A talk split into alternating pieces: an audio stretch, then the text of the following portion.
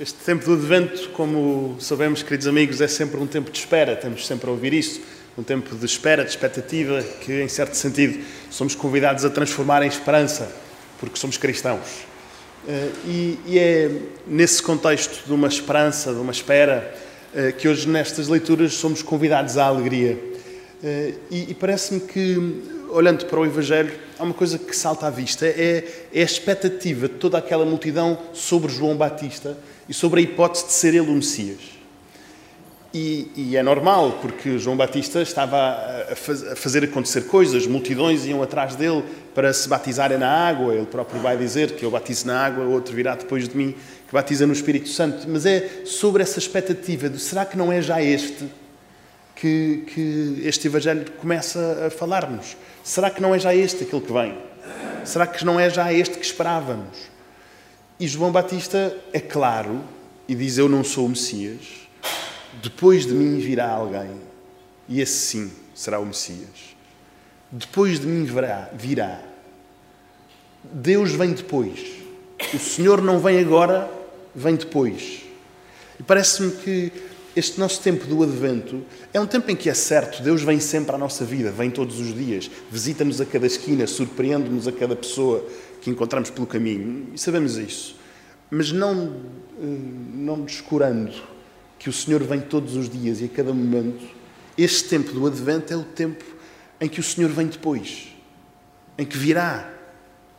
Não é agora, é depois. E, isso faz-nos olhar para a maneira como lidamos com o tempo, com o tempo da espera, é certo, mas com o tempo e, sobretudo, com os resultados da nossa ação e, do nosso, e da nossa, das coisas que vamos fazendo e que vamos, eh, em, em que vamos eh, também nós pondo expectativas.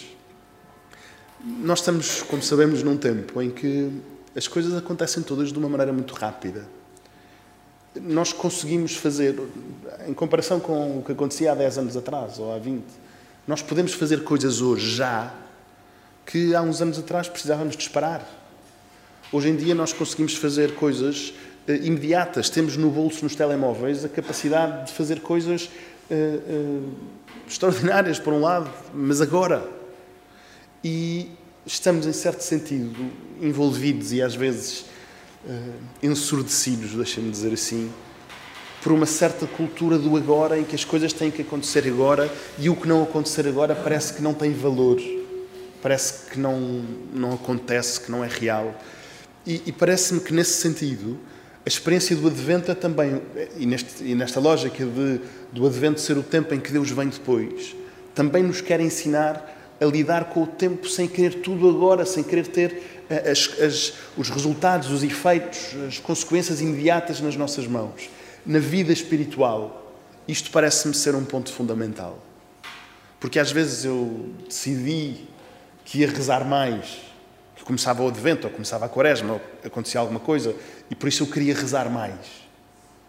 Mas os resultados dessa oração não vêm agora. E às vezes apetece-me desistir porque Deus, é, Deus não me ouve, eh, ou porque pelo menos não me parece que haja uma resposta. Parece inútil o que estou a fazer. E por isso João Batista aparece e diz: Deus vem depois. É depois que ele vem, não é agora. É depois que a ceifeira vem uh, ceifar o trigo e o joio, e é depois que acontece a separação do trigo e do joio. E, e tem uma, há uma consequência muito bonita, parece-me, neste ritmo do próprio Deus, que aliás é o ritmo da própria Páscoa. O Senhor vai ressuscitar, mas é depois da cruz. Mas há alguma coisa muito bonita neste ritmo de Deus, que é a consciência de que se é certo que no Advento nós esperamos por Ele que vem depois, também é certo que Ele espera por nós. E não nos cobra uh, santidade hoje, não nos cobra impecabilidade neste segundo. Espera. Dá-nos tempo para a conversão. Espera por nós. Uh, e, e é em resposta a esta primeira espera, aquela que Deus faz da nossa vida, que me parece que somos chamados a viver o advento. Ele vem depois. E, em certo sentido, isso dá-me tempo para viver. Não é tempo para pecar, porque pode parecer que estamos a dizer isto. Eh, mas é eu parece-me extraordinário e, e razão para darmos, para, para sermos verdadeiramente gratos na vida da fé. Que Deus não nos cobre coisas agora. E vejo, por exemplo, no, na cena do Evangelho de Lucas, em Zaqueu, isto a acontecer de uma maneira, de uma maneira muito, muito evidente e muito eloquente. Quando se aproxima de Zaqueu, Jesus não lhe pede conversão nem santidade, oferece-lhe uma amizade. Eu hoje quero estar em tua casa. João Batista, vemos neste Evangelho, tem uma moral para publicanos, não cobreis mais do que vos é pedido. Mas João Batista é o que já lá está. Jesus, que é o que vem depois, o que tem a dizer é: Eu quero hoje estar contigo. Quero hoje oferecer uma amizade. Quero simplesmente ir jantar à tua casa. Mas nesta oferta de uma amizade, Jesus introduz no coração de Zaqueu uma resposta. E gostava que vivêssemos o advento nestes, nestes termos, sabendo que Deus está para nos oferecer uma amizade. Isso gera em nós uma resposta. Está só a oferecer-nos uma amizade, não está a pedir mais nada. E isso gera a resposta da nossa conversão. Em certo sentido, isso gera a alegria. E com isso chega à segunda coisa que vos queria dizer. Hoje é o domingo da alegria. A alegria não é uma conquista, é um fruto. Não é alguma coisa que eu controlo com as minhas mãos e que possa decidir. É um fruto da minha vida, das decisões da minha vida, das coisas que faço e que, e que me disponho a que Deus faça na vida. Eh, talvez precisamos de um bocadinho de dicionário para lidar com a alegria, porque uh, a alegria hoje significa muitas coisas. No, no seu sentido original, vem de uma palavra latina que significa vivaz, em certo sentido, alguém que tem vontade de viver, um, e, mas tem esta lógica intencional, uma vivacidade intencional, alguma coisa que eu vivo com vontade porque eu quero. E pensar neste domingo, que é o domingo da alegria, uh, apenas como uh, o domingo em que somos chamados a estar alegres, parece-me que pode ser pobre. E nesse sentido, o grande convite é que este seja o domingo da vontade de viver porque se pensarmos na alegria com o que ela significa originalmente, a vontade de viver, então ela opõe-se ao pessimismo, mas não se opõe ao sofrimento que atravessa a nossa vida, como sabemos. Não para que nos resignemos nesse sofrimento, mas, mas porque ele é um existencial. Eh, se a alegria significa a vontade de viver e se opõe ao pessimismo, não se opõe nem sequer à tristeza, porque há fases da nossa vida em, em que atravessamos eh, uma desolação.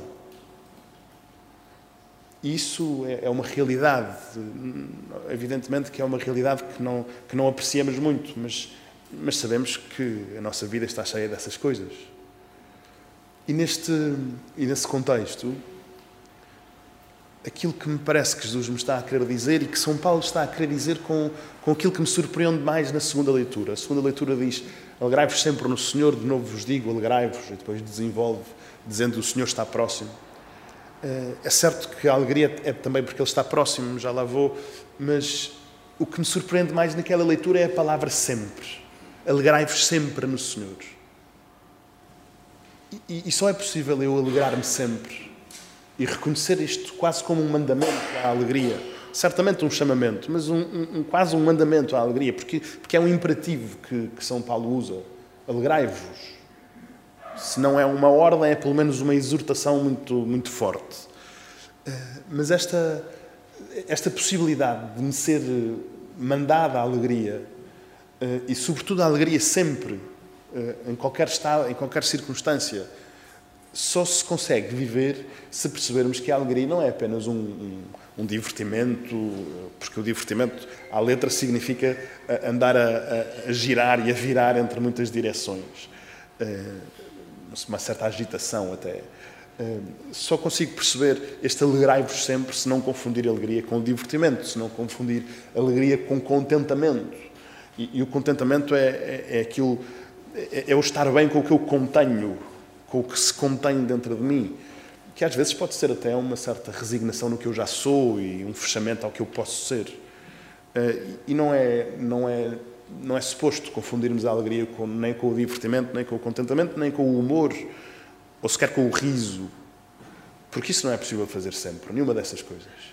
Mas alegrai-vos sempre é possível, porque a alegria é a vontade de viver.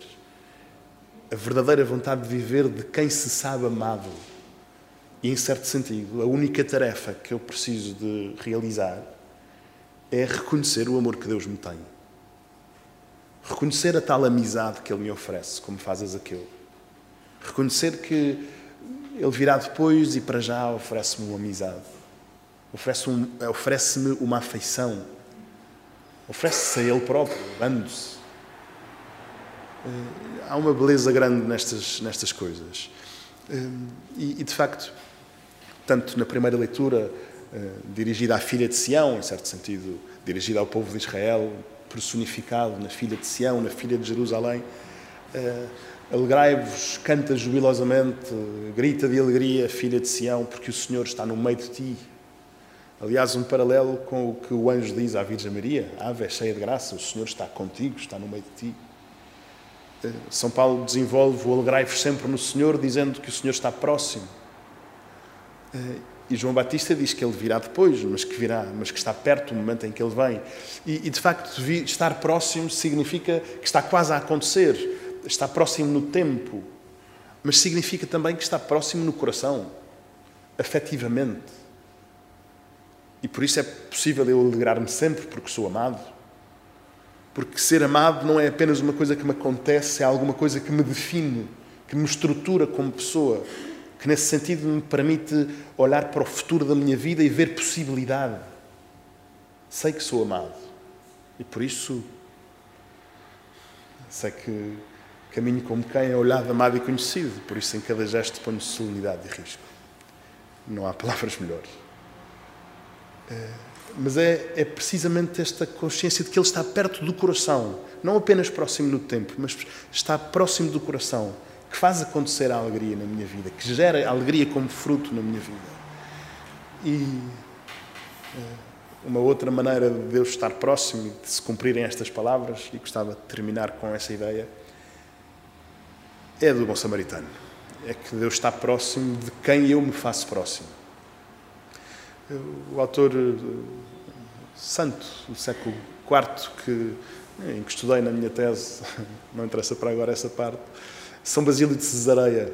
Tem uma carta muito bonita em que ele escreve àqueles que. é um grupo de, de cristãos da sua comunidade que se queriam tornar ermitas e na, na do Deserto e na, na perspectiva de São Basílio antes do tempo.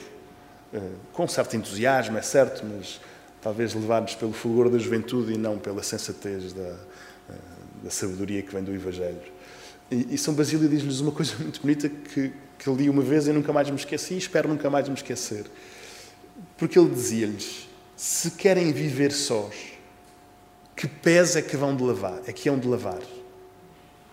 E, e parece-me que esta ideia de que Deus está próximo tem também a ver com isto. Eu preciso de estar próximo dos pés daqueles que precisam de que, que alguém lhes lave, que alguém os lave a, a, proximidade de Deus, a alegria que vem do meu coração, é porque Ele está próximo no tempo, é porque Ele está próximo no coração e na afetividade, mas é também porque Ele está próximo naqueles cujos pés precisam de ser lavados e eu estou aqui para isso. Se vives só, que pés é que has de lavar? É a mesma coisa que dizer, se vives fechado, como é que vais ser cristão até ao fim, se não tens pés para lavar? E por isso, eh, outro, outra maneira da alegria nos surgir como fruto, não como conquista, como dizia, mas como fruto, é esta disponibilidade nossa de abrir o coração e ir amar primeiro e ir lavar os pés daqueles que precisam. E há muitos por aí. Não é preciso grandes coisas. São João Bosco dizia uma coisa bonita. Eu fui aluno salesiano. Uh, talvez a grande coisa, a grande Outra coisa que nunca mais me esqueci desse tempo é que São João Bosco dizia uma coisa bonita, dizia eh, se queres saber o que é que Deus quer de ti, sai à rua e olha à volta. Vê os pés que é preciso lavar, apetece acrescentar com São Basílio. O tempo do Advento eh, há de ser para nós isto. Um tempo em que deixamos que sabemos que Deus está perto, que vem depois, mas que está perto. Sabemos que somos amados, que Ele está próximo do coração e que isso nos dá futuro sabemos que há pés para lavar e que por isso é preciso sair à rua. Deus nos ajude.